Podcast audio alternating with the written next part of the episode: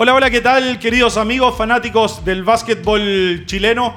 Martes 6 de abril, eh, un martes más sin, sin, Liga Nacional este fin de semana. La verdad que no ha estado fácil. Las noticias eh, del parate de la liga eh, nos tienen ahí algo, algo triste, la verdad, todos los fanáticos eh, eh, queríamos básquetbol, pero las noticias finalmente sí siguen eh, en la Liga Nacional, no solamente en la Liga Nacional, sino también en el básquetbol internacional. Hubo fin de semana interesantísimo de básquetbol universitario en Estados Unidos, también los chilenos en el extranjero y también novedades. de este camino hacia la profesionalización del básquetbol chileno. quiero presentar a quien está aquí al lado mío, Constanza Solar, eh, como todos los martes aquí. ¿Cómo estás, Connie? ¿Cómo te ha ido? contenta y muy triste, obviamente, por la suspensión del básquetbol. La verdad que lo lamento demasiado. Ay, estaba hablando sin el micrófono, disculpen. Pero no así, tenemos un programa el día de hoy, así que los quiero dejar súper invitados a que comenten con el hashtag Hablemos de Básquet por el Facebook de la Radio Touch. Además, también les quiero recordar que estamos al aire en televisión abierta a regiones por TV8 Concepción, Vértice TV Puerto Montt, Temuco TV, Radio América TV, Cool TV Valdivia, Goza TV, BTV, Iquique TV, Arica TV y Patagonia TV. Y recuerden comentar y seguirnos a través del Instagram Hablemos de Básquet.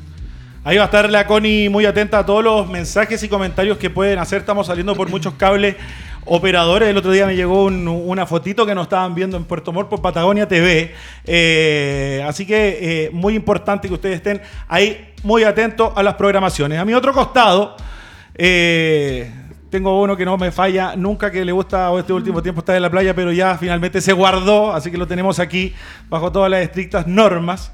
Cristian Díaz, ¿cómo estás? Bien, Rodrigo, Connie, un martes más, con muchas noticias, como decía Rodrigo, Connie está suspendida la liga, pero hubo básquet y muy bueno el, fin de semana. Así que vamos a estar conversando cosas importantes de lo que se viene en la Liga Nacional y de lo que está pasando a nivel internacional también con, jugadores chilenos. Ah, sigue, sigue el camino de Herrera, sigue el camino de Carbacho, vamos a tener noticias de ellos. Eh, se jugó el básquetbol universitario, vamos a estar hablando luego con Víctor Alex Flores. ¿Pudiste ver algo de ese de este fin de semana, de esta locura de marzo que se habla del básquetbol universitario, eh, se jugó una semifinal tremenda. Ayer hubo un equipo que, que dominó. ¿Tuviste la posibilidad de ver algo? Sí, vi la semifinal y final. Eh, un, un fin de semana muy interesante. Y creo que el partido de la final de la NCAA eh, lo marcó un equipo que entró y descolocó totalmente a Gonzaga, que era el, favorito que venía para hacer un récord invicto que no se hacía hace muchos años. Eh, hace muchos años que no, no, un campeón invicto. Entraron en un partido de, esos que te agarró el rival y no, supiste responder. Supo cómo jugar ese último juego. Vamos a estar hablando un poquito más de eso eh, junto a Víctor Alex y lo vamos a tener en unos momentos más en el programa. Que no pase más y saludamos a nuestros auspiciadores, Connie. Así es. Alimenta el juego de tu equipo. Encuentra la mejor alternativa en servicios de alimentación en casinosintegrados.cl. No importa si eres pyme o gran empresa, Casinos Integrados te entrega cocina in situ o alimentación preparada en su planta certificada y transportados hasta la puerta de tu empresa. Visita casinosintegrados.cl. Así es como Casino Integrado está con nosotros desde el primer día. Quiero darle la bienvenida hoy a una tienda online que es Pancho Zapatilla. Ya saben, todos los jugadores eh, de básquetbol amateur o profesional, hoy día van a tener la opción de visitar eh, las redes sociales de Pancho Zapatilla, porque Pancho Zapatilla es una de las tiendas online dedicadas hace varios años al básquetbol en todas sus líneas, sea profesional o amateur. Somos una tienda que queremos apoyar a nuestros deportistas y así también queremos darle a nuestros clientes asesoría y buena atención y confianza. Pueden seguirnos en el Instagram arroba Pancho Zapatillas, donde podrán encontrar distintos modelos, diseños, Aprovechen nuestras ofertas y stock. Los esperamos, ya sabe, a toda la gente, fanáticos del básquetbol. Eh, no tienen que ser profesionales para visitar la página de Pancho Zapatillas. Ahí podrán encontrar las mejores opciones eh, en artículos de este deporte que tanto nos gusta. Y damos la bienvenida a Canchas y Pisos Deportivos Z Sport instalan canchas para múltiples disciplinas, incluyendo deportes de alto impacto, ya que cuentan con tecnología y amortiguación que previene lesiones y permite un ágil desplazamiento, además de atractivos diseños y colores que embellecen tu recinto deportivo. Para consultas y cotizaciones, escribe a contacto arroba zsport.cl www.zsport.cl y síguenos en nuestro Facebook Cancha Z Sport. Excelente trabajo, eh, Connie. Vamos a presentar a quien, a quien tenemos como, como invitado. Eh, parte del, del, del, grupo de presidentes que componen la, la Liga Nacional. Estoy hablando del, del, presidente del Club Deportivo Colegio Los Leones, Carlos Saavedra, que va a estar con nosotros. Te, te saludo, Caco. ¿Cómo, ¿Cómo estás? ¿Cómo anda todo por allá por la quinta región? Hola Rodrigo, hola Cristian, hola a todos allá, ¿cómo están en el estudio? Hola Caco, bien, todo bien, gracias. Todo, todo muy bien, yo te escucho algo bajito, pero, pero vamos a ver si acomodamos las, las cosas por acá. Eh, Caco, sin duda una, una semana eh, que ha sido no fácil, no ha sido fácil para, para, nuestro país en todo aspecto y sin duda no queda fuera el, el, el básquetbol eh, con, este, con este parate. ¿Cómo ha sido eh, llevado de alguna forma, tú formando parte de la Liga Nacional, eh, los equipos y en este caso el Colegio de los Leones con esta, con esta para y con, esta, con este deseo que tenemos también de poder, de poder volver? La verdad que nos habíamos entusiasmado bastante todos eh, viendo de vuelta el básquetbol. Eh, así que lo primero que te quiero preguntar es cómo, cómo viven los equipos este, este paro lo viven, eh, te hablo de la realidad de los Leones, pero me imagino que no es muy distinta al resto de los equipos. Yo creo que lo viven con harta, harta angustia, eh, porque hay compromiso económico, porque además eh, la pasión que nos mueve, que es el básquetbol, que de alguna manera a veces camufla, digamos, los problemas económicos que pueden tener los clubes, poco está. O sea, no está ese esa droga que nos gusta a nosotros, que estar ahí mirando el equipo y viendo los partidos y, tratando de mejorar semana a semana. Eh, el caso nuestro es más crítico aún porque nosotros el último partido que jugamos fue a fin de febrero. Después hubo unos casos positivos de Católica eh, durante el mes de marzo. Eh, hubo una serie de situaciones y no jugamos en marzo. Y ahora suspenden en abril. Entonces, para nosotros ha sido bien duro. El equipo ha seguido entrenando. Pero obviamente las motivaciones son distintas, eh, son muy distintas cuando tienes un juego al fin de semana siguiente que, que en el fondo estar entrenando eh, sin saber cuándo va a competir. Es diferente las motivaciones, Cristian, cuando, cuando los jugadores hoy día eh, conversaba con un par de jugadores que están en, eh, eh, en, la liga jugando activamente. Lo importante es que han mantenido las prácticas como lo, como, como lo dice Caco, pero no es lo mismo entrenar sabiendo que va a jugar el fin de semana o el fin de semana o saber que va que estás entrenando sin un objetivo claro de cuándo va a ser el juego. Ya habían agarrado un rodaje los jugadores que le había costado mucho tomar. Sí, es un tema importante porque se vio en lo, los primeros partidos eh, en la Copa Chile que costó bastante el inicio, a, agarrar ritmo de juego. Eh, eh, no es lo mismo estar entrenando que compitiendo.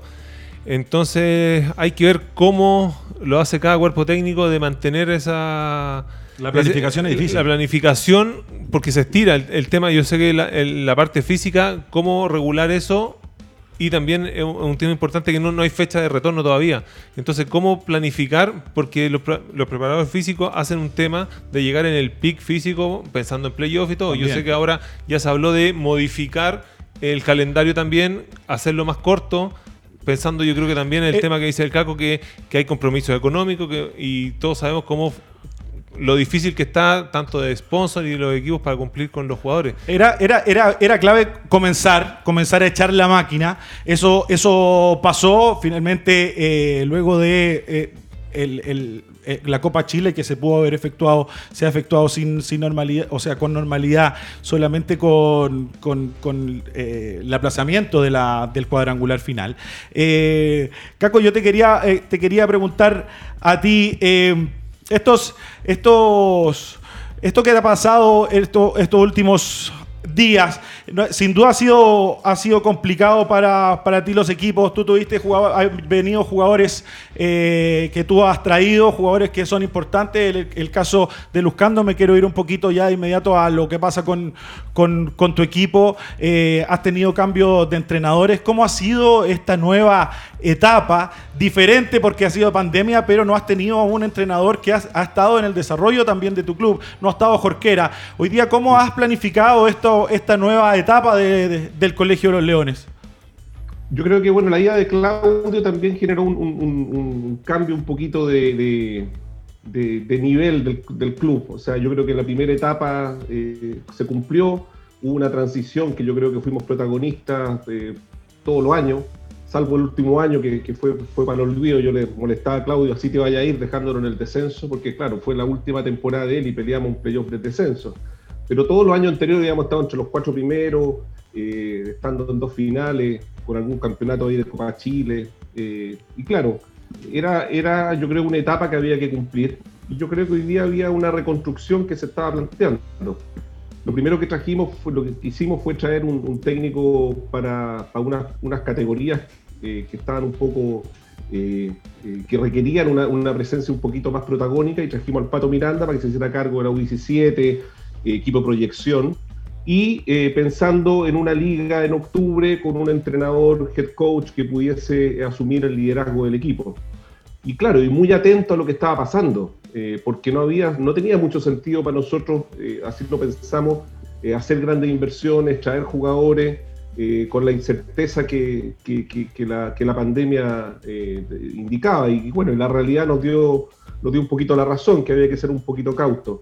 Sí, cuando empezó la liga decidimos hacer unos cambios eh, trayendo dos figuras que para nosotros nos parecían relevantes, que es eh, Lucando eh, y Aaron Nelson. Hay que recordar, hay que recordar, Caco, disculpa, que se fueron dos jugadores muy importantes también de tu equipo, de la rotación que tenía Claudio Jorquera, y que consiguieron estos, estos campeonatos de conferencia, dos consecutivos, que estamos hablando de Eduardo Marechal llevando Arteaga. Por lo tanto, nosotros conversábamos también acá con Cristian en el programa, en que por ahí decíamos, ¿cuándo eh, va, va a dar alguna señal? Finalmente dieron una gran señal trayendo a Luzcando y después a Aaron Nelson.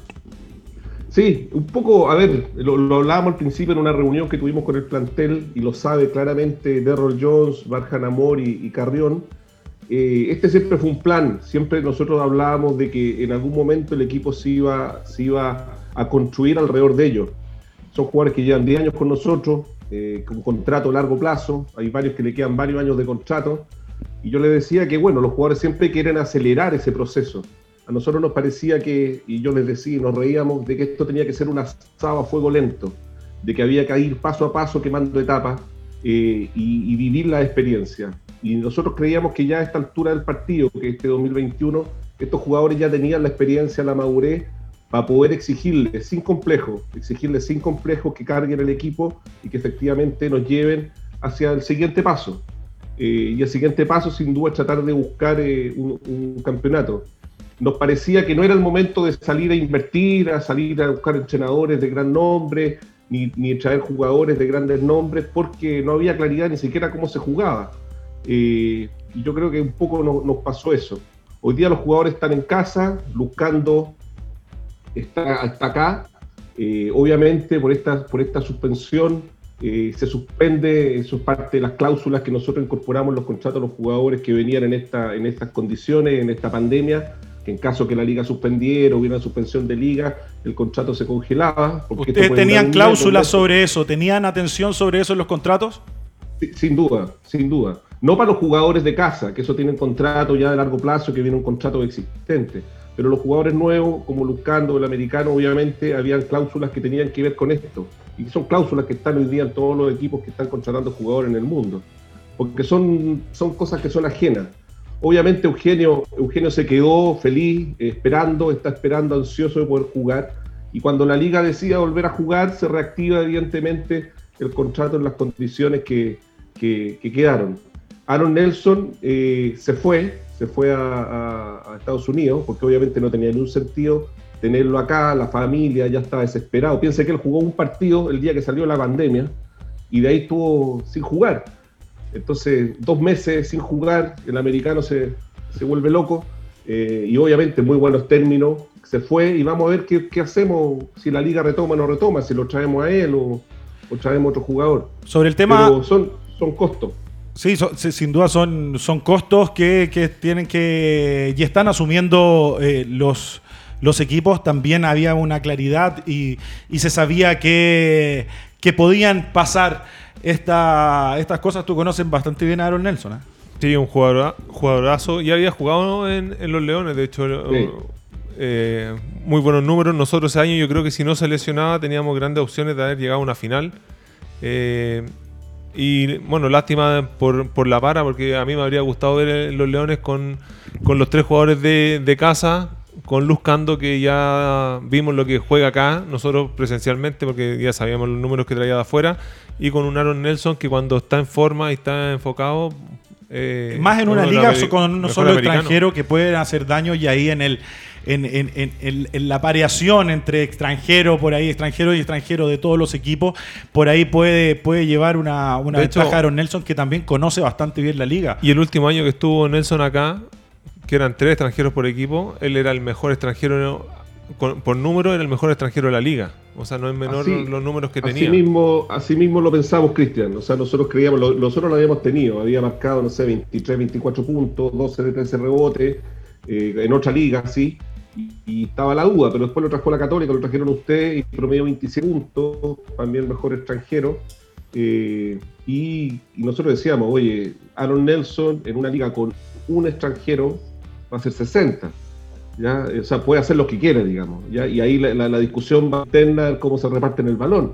Pero tiene un talento gigante. Un jugador que está operado en las dos rodillas, tiene un tajo del muslo hasta la pantorrilla. Y yo pregunto qué hubiera pasado si es que no se hubiera operado las rodillas. viene Es un, mucho poco, así, es un poco flojo, le digo yo, para entrenar y todo eso, pero está, está mucho mejor de lo que lo tuvimos nosotros.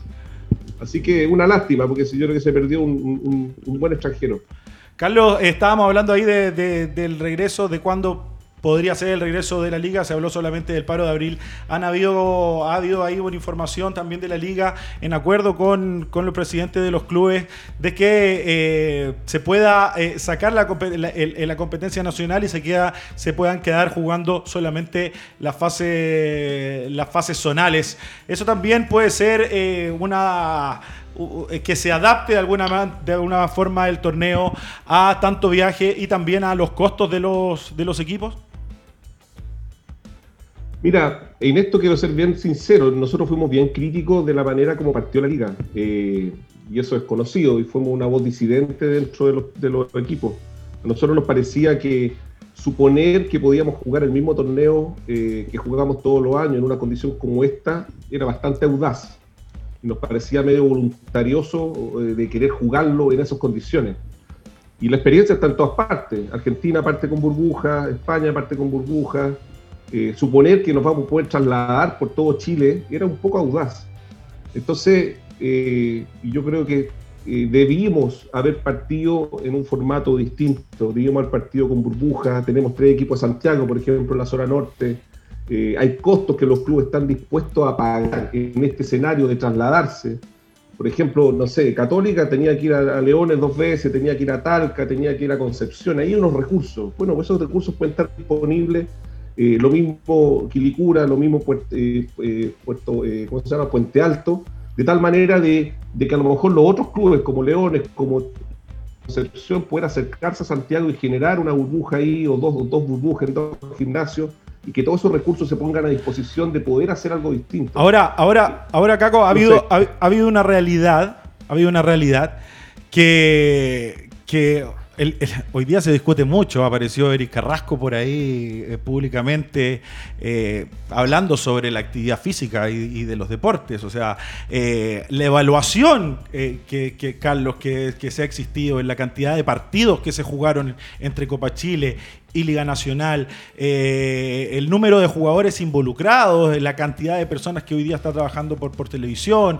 entrenadores, árbitros, cuerpo técnico, el número de contagios es menor. Hoy día yo creo que eh, corre más riesgo un jugador estando eh, saliendo por ahí a comprar sin práctica o sin tener entrenamiento o juegos los fines de semana, corre más riesgo de contagiarse sin jugar la liga incluso. Entonces ahí es donde eh, se, hay una especie de, desgano, por, así decirlo, de la gente del, del básquetbol, porque eh, eh, estábamos disfrutando muchísimo de la liga, se mostró que se puede jugar, creo que los clubes han, han tenido una responsabilidad tremenda junto a, la, también a la organización de cumplir estos protocolos, de respetarlos, y así es como hemos tenido en nuestro básquet muy pocos casos de contagio.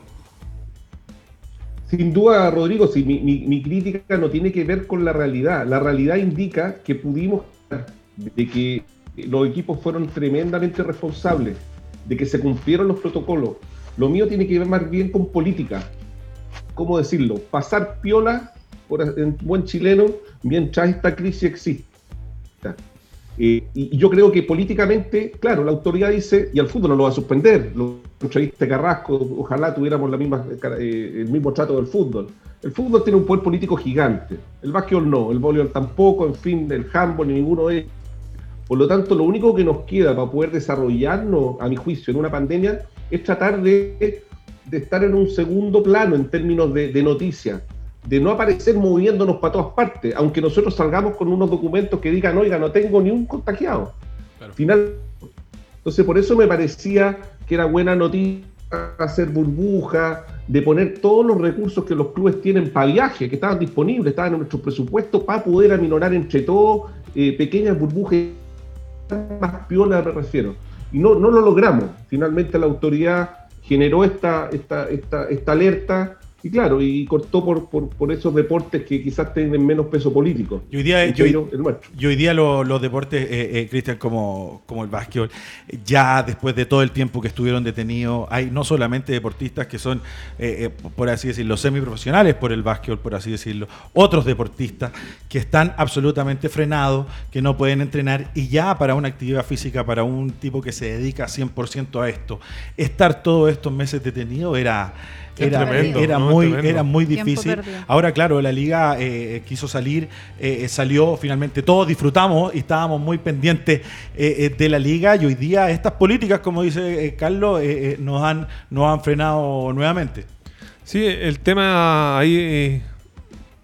uno, y es la pregunta que se hacen todos, ¿por qué el fútbol sí puede seguir jugando, que es el único deporte, y todos los deportes están, están parados, teniendo eh, el historial que tiene, por lo menos, hablando en lo que nos compete a nosotros, que es el básquet, que tiene un historial de casos, una cantidad de casos muy bajas.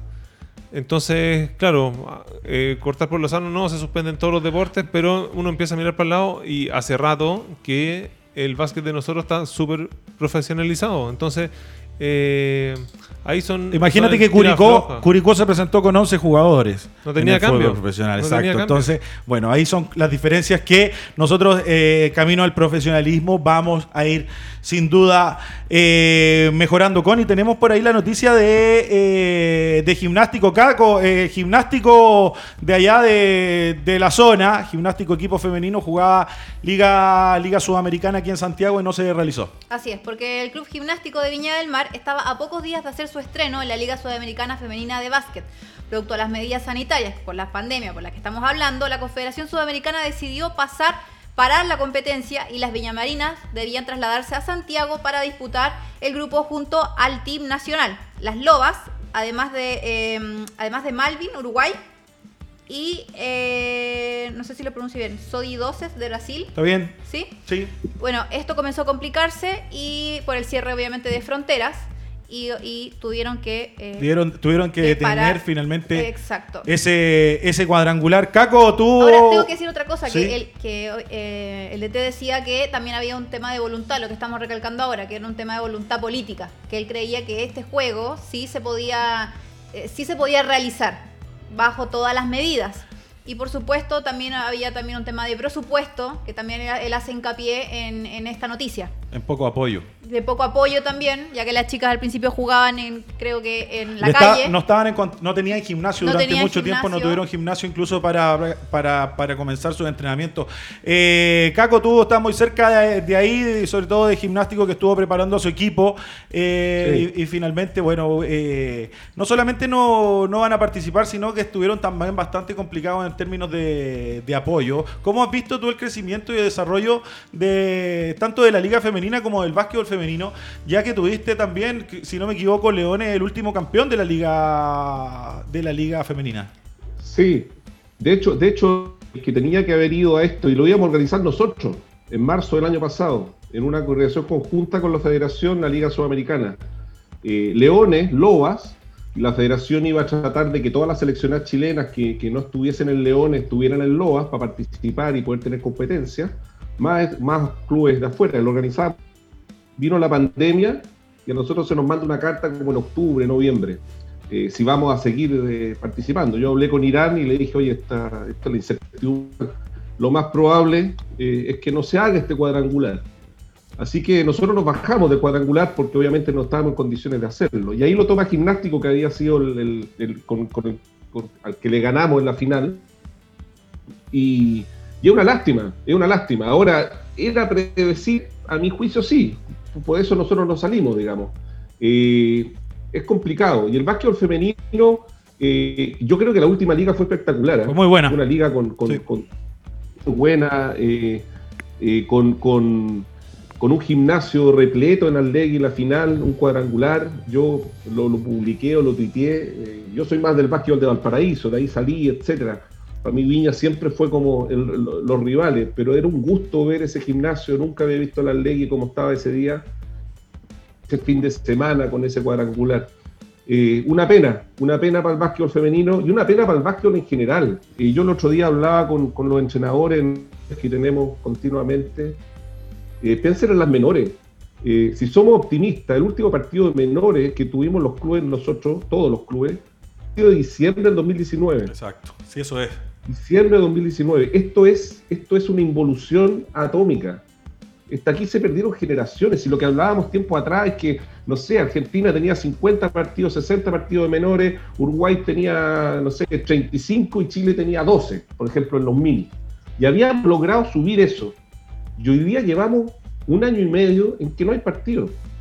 No, y Y pasa. entrenando on- online siete meses. O sea, esto es una involución gigantesca para el deporte, para el deporte en general y para el nuestro. Esta, esta, eh, eh, eh, eh, es tal cual lo que, lo que dices, también pasa en todo ámbito. ¿ah? Pasa en los clubes con los, con los niños, que, que a lo mejor los mini, los infantiles, tú decías desde el 2019, diciembre del 2019, que no tienen eh, eh, algún juego. Ha pasado en las universidades, algunas universidades han tenido poder seguir relativamente algunas prácticas, otros definitivamente no. Hay una masa muy importante de deportistas frenados, no solamente del, del básquetbol. Solamente sobre, sobre eso un poco te quiero hablar sobre este nuevo Leones o un post Claudio Jorquera, eh, también teniendo una liga con un solo extranjero, eh, tienen que comenzar a hablar las divisiones menores, por ahí la cantera. Eh, Leones, ¿qué plan tiene de aquí en adelante en, términos de desarrollo de jugadores, objetivos claros que puedan tener como,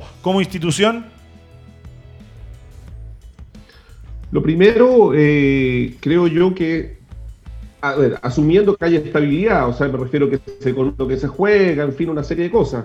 Si eso es así, el plan nuestro es poder traer un head coach eh, importante eh, por ahí por agosto, julio-agosto, que pueda empezar, digamos, la siguiente etapa.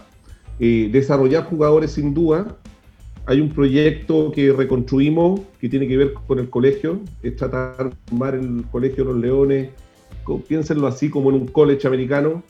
Hoy día, hoy día eh, a partir de este año, lamentablemente con la pandemia, los entrenadores de básquetbol, tanto la Paola Naranjo como Nicky Sani, que son los entrenadores de los menores, van a intervenir eh, desde los cinco años eh, al- al- en los ramos de clase, o sea, van a tener horas de básquet eh, desde los 4 o 5 años, desde los, de la escuela de lenguaje hasta cuarto medio, en horario de clase.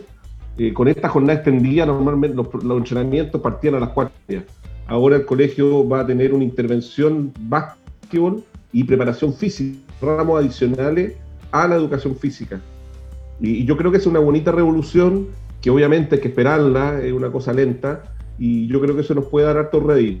Y en el tema del primer equipo, eh, competir, ser protagonista, creo que hoy día los tres jugadores que tenemos están llamados, como decía yo, a, asumir las responsabilidades, eh, a, no, a no hacerle el quite a eso y, asumir que, que, nos tienen que llevar hacia, hacia, hacia algún torneo. Obviamente, darles todas las condiciones para rodearlo de, jugadores o de un plantel que, y de un entrenador que, permitan aquello.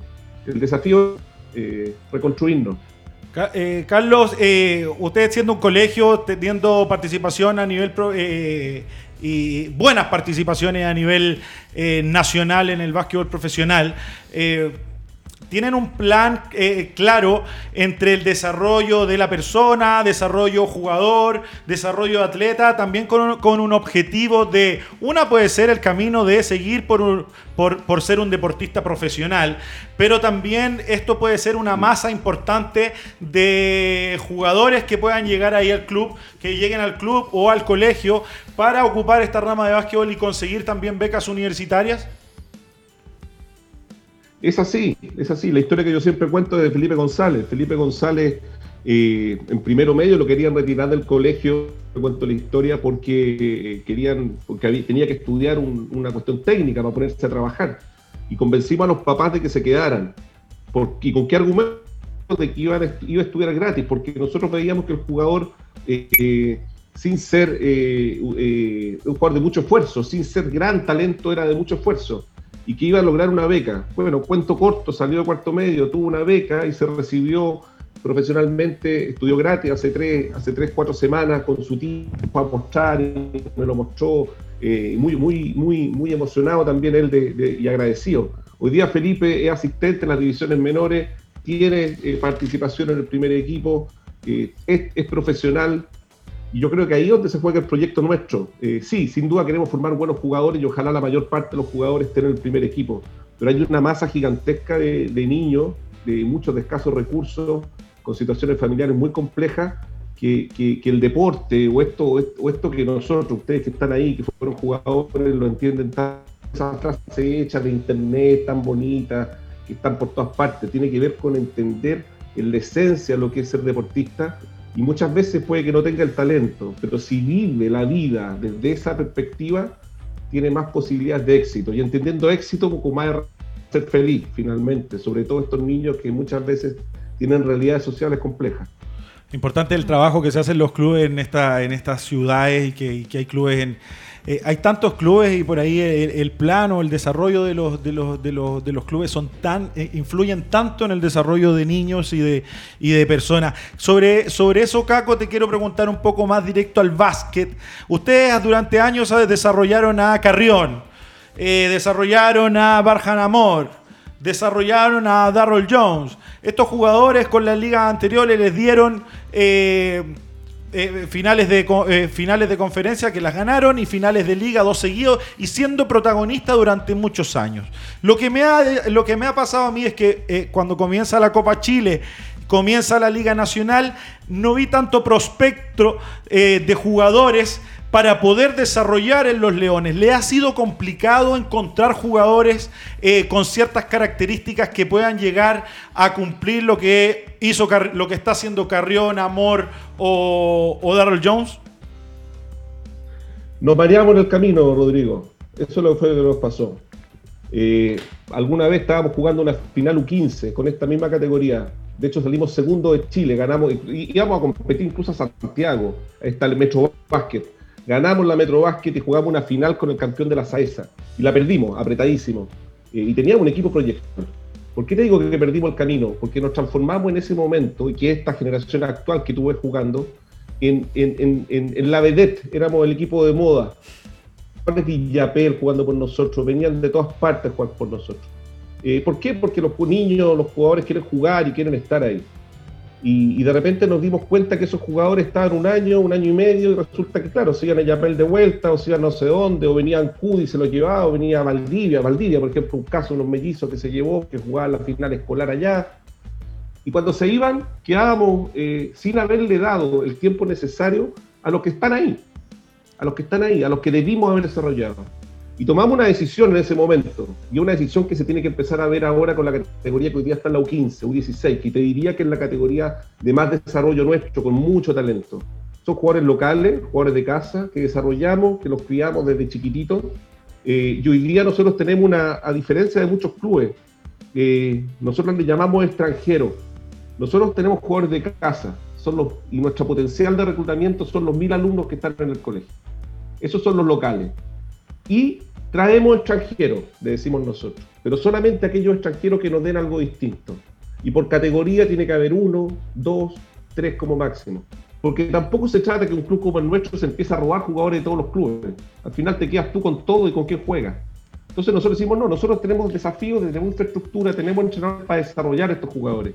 Y vamos a traer uno o dos extranjeros, por ejemplo, el cabro de, no sé, de 15 años que mide dos metros. Listo, ese es el distinto, que viene acá, me viene a dar algo, algo diferente pero, pero, pero el resto, que sean jugadores de casa, que sean jugadores de casa y desarrollar. Es un, es un tema ese, una responsabilidad que tienen los clubes, porque claro, uno ve normalmente al equipo, al primer equipo, Cristian, pero, pero lo que pasa para, para abajo es clave y hoy día quedó en evidencia los equipos que por ahí no le pusieron atención o algo hicieron mal eh, en sus divisiones menores, en su cantera. yo creo que ahí eh, Colegio de los Leones tiene una ventaja importante, que por ejemplo, Colegio de los Leones tiene su equipo profesional.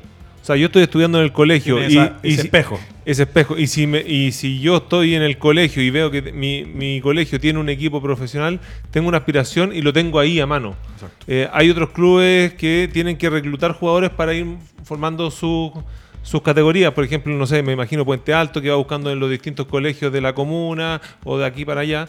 Eh, y, eso yo creo que lo tiene que aprovechar eh, los Leones. Y es importante lo que dicen del proyecto que ojalá sea a corto, a mediano corto plazo de decir, mira, vamos a meter más horas de básquet de esto, porque tendría muchas manos y si uno empieza a formar jugadores desde muy chico, eh, no sé, de, de, de 100 que forme, obviamente te pueden salir y llegar una camada importante a los primeros equipos año tras año. Es lo que se, tiene que tratar de lograrlo. Ahora lo interesante es que, bueno, Carlos, el presidente de, los Leones, que ha estado absolutamente eh, eh, pendiente de lo que ha sido el desarrollo de su equipo en todas sus áreas, eh, nos está diciendo, bueno, nos mareamos, o sea, algo nos pasó en que nosotros hoy día cuando tuvimos que jugar sin tres extranjeros, solamente con uno, chuta, nos dimos cuenta que los, tres que estaban preparados para jugar liga profesional, o por ahí le podemos sumar uno, uno más, pero eran los que venimos participando constantemente en nuestro primer equipo. Lo, bueno y, y hay que darse cuenta y finalmente haber partido esta liga de cierta forma te da esa, esa visión de decir, mira, hay que, no, no, algo, algo nos pasó. Y lo, bueno es darse cuenta y reconocerlo, que, que, este caso. decir, ¿saben qué? Me, pasó esto, nos mareamos y estoy reconociendo y asumiendo el error, porque muchas veces eh, hay gente que es que no le gusta reconocer errores y, y no lo asume y ahora lo que está asumiendo el caco es claramente le da una un indicio de, cómo hacer las cosas y claramente está clarito ahora lo, que, lo que va a hacer los Leones. Y que son cosas que a los clubes que se van desarrollando, cosas que también le puede pasar a, muchos equipos que vayan creciendo de cierta manera y vayan encontrando errores en este eh, pequeño crecimiento. Ayer el equipo que fue campeón del básquetbol universitario, que no sé si lo viste, eh, Caco, esa, es, esa universidad eh, demoró más de 50 años en conseguir un título. Entonces, bueno, hay que ponerle atención. Esto lleva tiempo.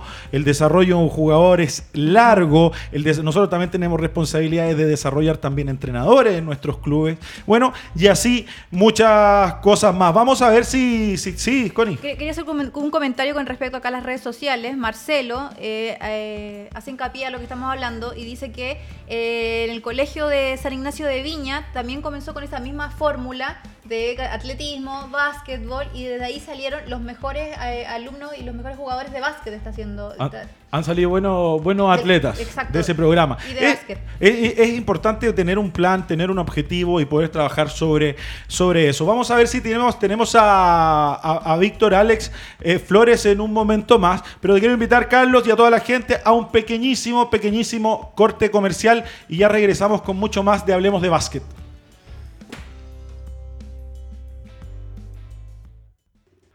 Estamos de regreso en Hablemos de Básquet.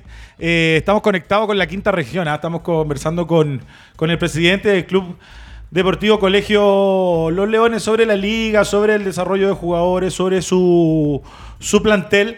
Pero eh, hubieron noticias, hubieron noticias, Cristian Díaz, porque eh, uno de estos últimos días, eh, el básquetbol chileno apareció bien posicionado en un ranking FIBA de 3x3 a nivel, a nivel mundial.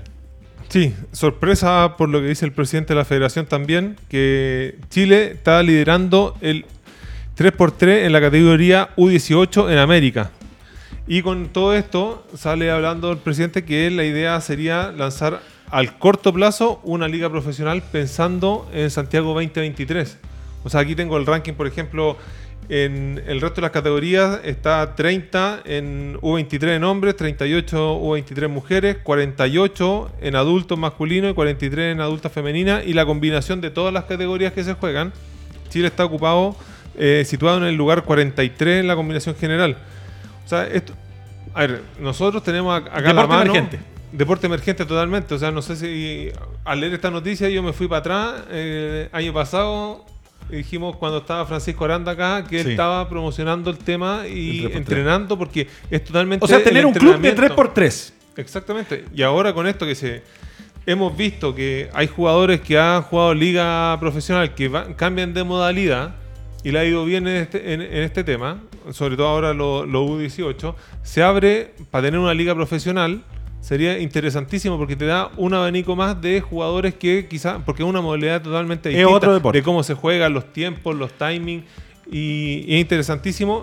Ojalá se dé pensando en lo que viene en Santiago 2023, que va a tener esta disciplina dentro de, de- de su- del torneo completo. Hay que ponerle atención porque una disciplina olímpica va a estar en los, en los Panamericanos este juego 3x3, el 3 contra 3, y hay que ponerle atención. Le vamos a preguntar a Caco Saavedra que, que te está mandando, eh, Carlos, eh, saludos Marcelo Berchaya, no sé si te recuerdas de, de Marcelo, le mandamos un cariñoso saludo allá a la quinta región a Marcelo. Eh, candidato, candidato a concejal. Can- ahora, exactamente, candidato a concejal. ¿Cómo, cómo son varios hoy día los que, los que están poco a poco incursionando en la política? Te quiero preguntar un poco sobre esta noticia.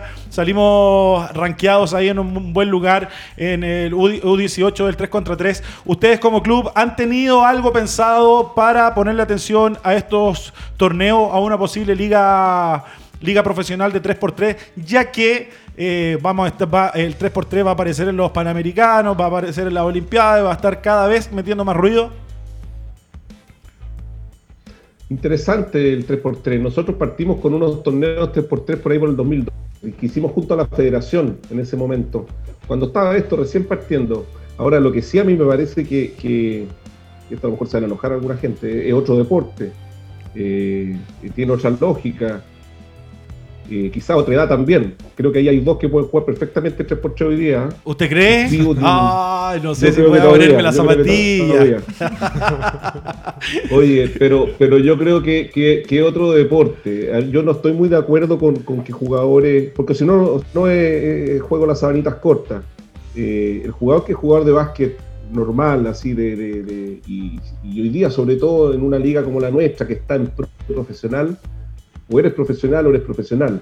Eh, no me imagino a Ginobili jugando 3x3 en la mitad de, de, de- de- de su temporada. Hay que armar la No, rama, no sé, ese- igual- a esa área diferente, hay que armarla. es un área distinta, di- eh, con otras características. No siempre a lo mejor un gran jugador de básquetbol va a ser un gran jugador de versa.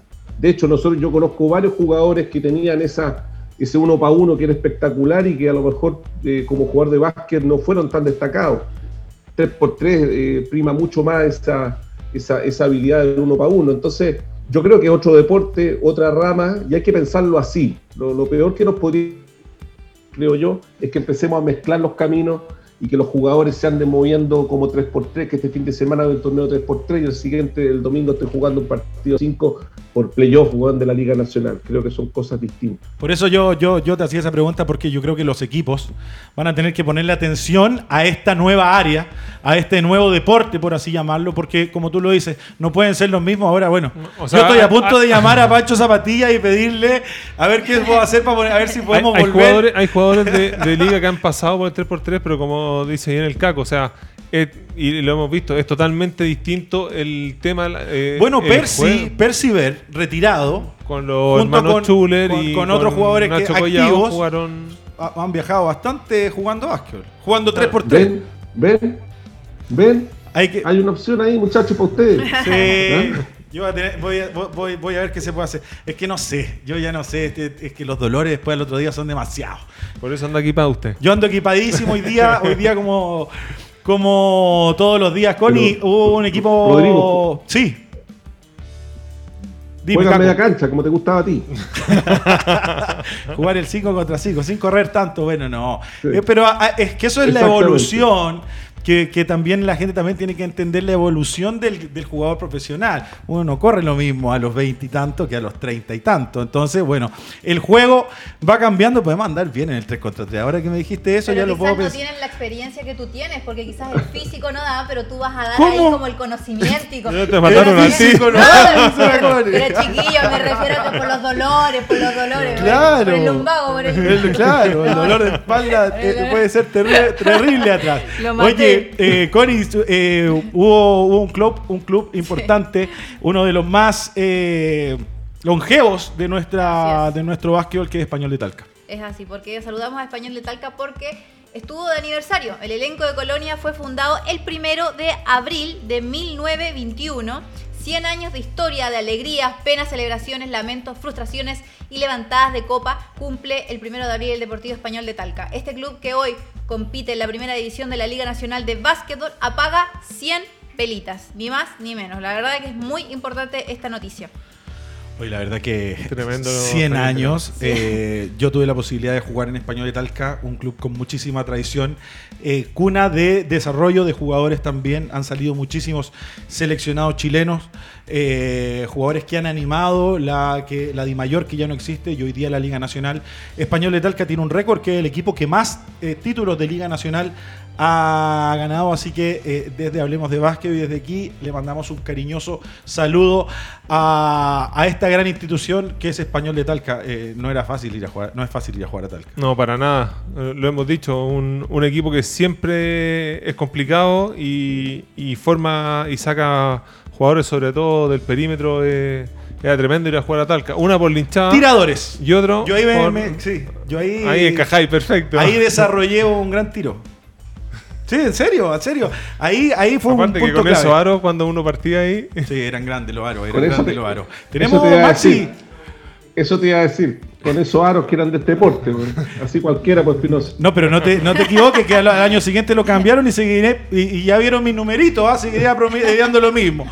Eh, quiero presentar a quien, a quien está en el sur de Chile. Demoró un poquito para, para estar con nosotros, pero vamos a hablar de inmediato de, de, este, de este fin de semana de mucho básquetbol universitario. Eh, Víctor Alex Flores, ¿cómo estás, Víctor? Hola Rodrigo, eh, Cristian, Connie, Carlos por ahí también, que está conectado. Lo estaba escuchando ahora Hola, último.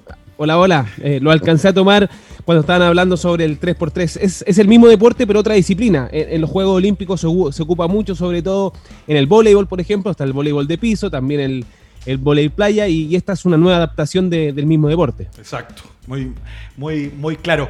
Eh, Víctor, quiero por favor de- preguntarte al tiro, al tiro, y quiero que me cuentes eh, lo que fue este fin de semana. Ya sabemos que no tuvimos Liga Nacional, eh, sí hubo actividad por el resto, el, re- el resto del mundo. La verdad que la locura de marzo la vivimos intensamente, los fanáticos del baloncesto.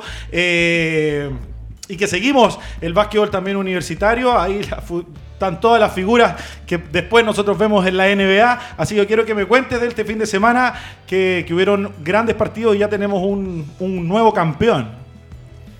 Claro, eh, terminó finalmente la locura de marzo en, en Estados Unidos, el famoso March Madness en la NCAA, este mes lleno de baloncesto universitario, donde uno pareciera que vuelve un poco al, pasado con, normas, con reglas de, un baloncesto más antiguo y que de verdad lo hace muy entretenido. Ayer se realizó la, gran final, el campeón fue Baylor, un equipo de Texas, derrotando en la, en la final, como les decía, a Gonzaga, 86 a, 70. El gran favorito era Gonzaga.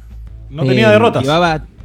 no tenía derrotas en el año, tenía 30 triunfos y, y ninguna, 31 triunfos, cero derrotas, pero Baylor, la verdad fue ampliamente superior, ganó la tabla, los tableros, 38 eh, a 22 en los rebotes.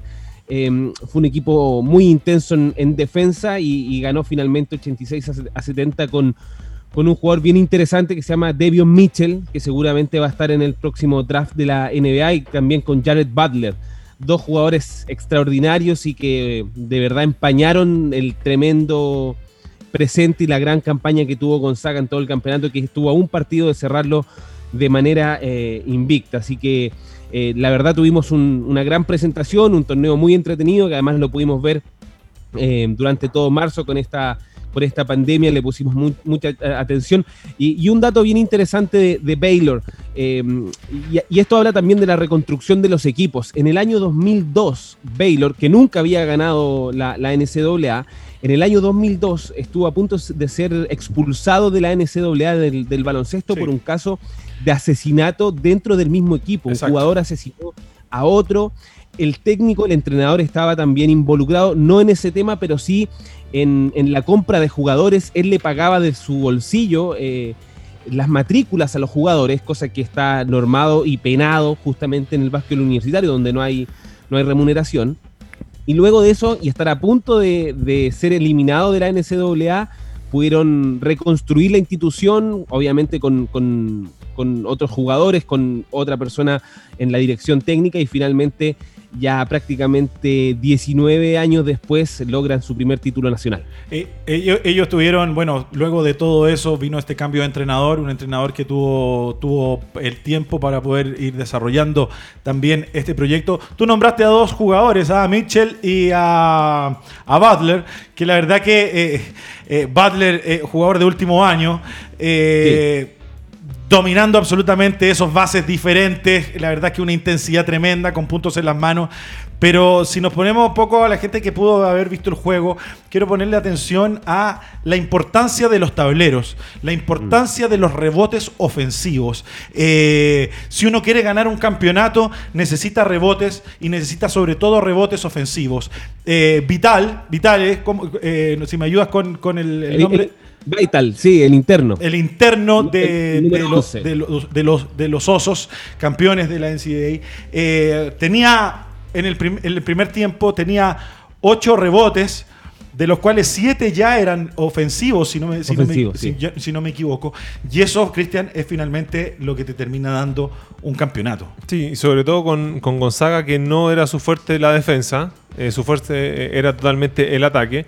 Esta segunda oportunidad, y en todas las segundas oportunidades le hicieron más daño todavía a Gonzaga. Entonces fue un partido, para mí entraron y el en tres minutos le pegaron un golpe knockout importantísimo que Gonzaga creo que lo más cerca que estuvo fue 12-10 puntos al entretiempo y ahí no, no, hubo vuelta más para, el segundo tiempo. Entonces... Eh, salieron muy agresivos. Hay que si, si, hay que mostrarle a un equipo que, que, mostrarle cómo se sale a jugar un último juego, hay que mostrarle el juego de los de los osos el día de ayer. Sí. Los primeros tres minutos fue un golpe al mentón eh, tremendo, parcial de 16 a 4, un equipo que nunca había estado bajo los 10 puntos de, desventaja y que en todos los partidos, salvo eh, el duelo para llegar a la final frente a UCLA, habían ganado por 20 puntos de diferencia en todos los juegos. Carlos, no sé si pudiste ver tú ayer la, la final. Eh, y pero, pero hubo, hubieron estrategias muy importantes. Eh, eh, Gonzaga, como tú lo decías, eh, Víctor no había perdido juego. Tenía 31 victorias y 0 derrotas. Y tenía hombres muy importantes. El caso de eh, su interno, el bigote. Y la verdad que la estrategia del equipo de los Osos, para que no le llegara el balón cómodo, para sacarlo fuera de su zona de confort, fue una estrategia clave. Eh, ¿Pudiste ver el juego, Carlos? ¿Qué te parece esta maravilla que nosotros vemos todos los marzos? Es, increíble porque una cosa es, la capacidad física que pueden tener los americanos, ¿cierto? Que, uno siempre dice, bueno, jamás podríamos llegar a eso, pero lo que me llama la atención de equipos como este es que es la intensidad, es la agresividad, es el focus y el mm. scouting que hay detrás. O sea, es la ejecución perfecta a máxima intensidad. Y eso es lo más difícil. ¿Podemos hacerlo nosotros? Sí podemos. Lo que no podemos a lo mejor es saltar cinco metros y clavarla de espalda. Pero el desafío, yo creo que para básquetbol como el nuestro, es tratar de lograr eso, una intensidad y una agresividad tal que no afecte la ejecución de los, de los movimientos. Y por supuesto, un cuerpo técnico eh, brillante en, un scouting eh, de película. Sí, no, y, y, aparte, hoy día lo que se ve, que tú dijiste, eh, Víctor, muy claramente, es que volvemos un poco al pasado, porque vemos defensas zonales, vemos cómo se ataca la zona eh, con cortes, con, con, flash al tiro libre, con mm. movimientos de, de, cortinas directas también jugando, jugando la zona, defensas de zonas extendidas eh, que normalmente en una NBA o en Euroliga nos cuesta ver. Tenemos que por ahí ver a la selección argentina de repente viendo algunos partidos de selecciones que vea esa, esa defensa del zonal extendida. Solamente hoy día en el básquetbol moderno la podemos ver y ayer la pudimos disfrutar y la pudimos disfrutar muy claramente todo este, todo este fin de semana, Víctor. Rodrigo, sí, tienes toda la razón. Eh, en, algún momento el partido cuando buscaba volver Gonzaga al juego, eh, el conjunto de Gonzaga comenzó con una defensa individual, cae en zona y como tú bien dices, comienza Baylor a jugar estos flash en el, en, el centro de la bomba, eh, de la pintura, balón interior y desde un tiro de media distancia Baylor anotó dos o tres canastas que rompieron esa zona y tuvieron que volver nuevamente a la defensa individual. Te quería comentar algo, para ser justos. Eh, también se realizó la final en mujeres de la NCAA. Jugó Stanford con eh, Arizona. Ganó Stanford 54-53, pero más allá del resultado y de verdad el desarrollo del partido que fue maravilloso con un, con un cierre muy, muy, muy cerrado, a tener mucha atención con dos jugadoras, con Haley Jones en Stanford y con Ari McDonald también en, Arizona, ya elegidas de las mejores jugadoras del país y obviamente miembros, del, miembros del, de la selección de Estados Unidos. McDonald's tuvo ahí la último, el último tiro para poder ganarlo. Se fueron realmente todas las jugadoras del equipo rival frente a ella para pararle el tiro. Cuatro jugadoras con ella. Y ahí se nota también esto del desarrollo que están teniendo las jugadoras. Son jugadores jóvenes eh, y que por ahí la toma de decisiones es importante. Y ahí también se nota. Tenía jugadoras y compañeras absolutamente abiertas. Pero, pero McDonald's quiso tomar el tiro. Finalmente eh, no lo mm. notó y se quedaron con el segundo lugar. Caco, eh, te quiero agradecer haber estado con, nosotros pues, en esta hora de programa para poder conversar de la Liga Nacional, del básquetbol chileno, de los jugadores y de nuestro equipo. Haberte, agradecerte de haber estado con nosotros y ocuparte un poco de tu tiempo. Muchas gracias a ustedes, los sigo, los felicito por el programa, es una cruzada interesante y, y sé que muy, muy de mucho sacrificio, así que feliz y a colaborar cuando, cuando ustedes lo dispongan. Así que muchas gracias por la invitación. Muchas gracias, Caco, te agradecemos.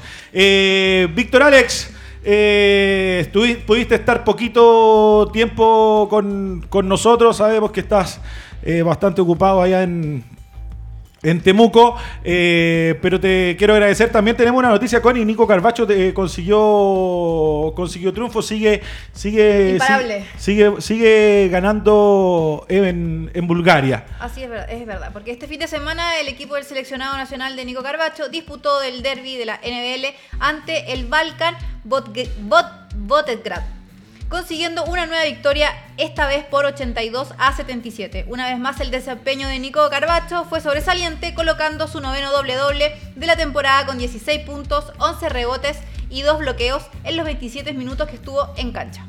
Sigue, sigue en racha Nico Carbacho. Bueno, siempre le seguimos el camino a los jugadores que están en el extranjero. Importante para toda la gente que sigue el básquetbol seguir con nosotros. Víctor, te quiero agradecer. Se nos va muy rápido la hora. Muchas gracias por haber estado con nosotros con toda esa información del básquetbol universitario y un poquito más.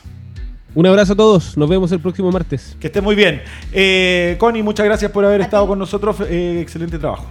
Muchas gracias, los extrañaré eh, esta semana. Nos vamos a extrañar esta semana. Eh, Cristian Díaz. Pasó el programa, como siempre, volando. Sí, muy buen invitado. Eh, importante ver el proyecto que tiene Caco ahí con, con los Leones porque tiene mano. A mí me, me gusta eso de poder tener un, un colegio que pueda mirar al lado y decir, mira, yo quiero llegar acá.